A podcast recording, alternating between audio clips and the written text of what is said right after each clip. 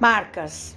Desde agora ninguém me moleste, porque trago no meu corpo as marcas do Senhor Jesus. Paulo.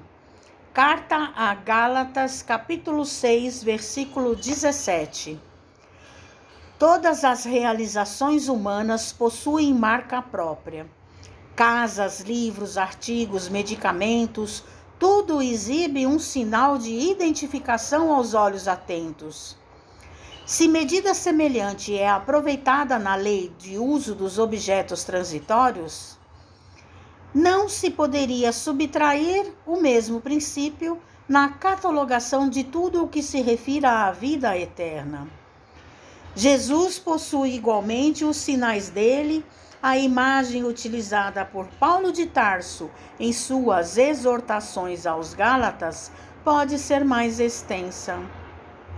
As marcas do Cristo não são apenas as da cruz, mas também as de sua atividade na experiência comum. Em cada situação, o homem pode revelar uma demonstração do Divino Mestre. Jesus forneceu padrões educativos em todas as particularidades da sua passagem pelo mundo.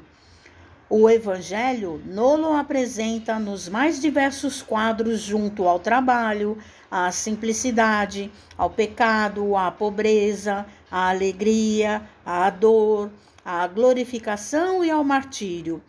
Sua atitude em cada posição da vida assinalou um traço novo de conduta para os aprendizes.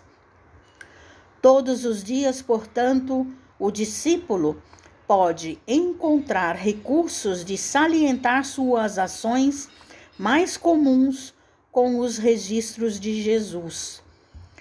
Quando termine cada dia, passa em revista as pequeninas experiências que partilhaste na estrada vulgar. Observa os sinais com que assinalaste os teus atos, recordando que a marca do Cristo é fundamentalmente aquela do sacrifício de si mesmo para o bem de todos. Mensagem de Emmanuel no livro Vinha de Luz, Psicografia de Francisco Cândido Xavier.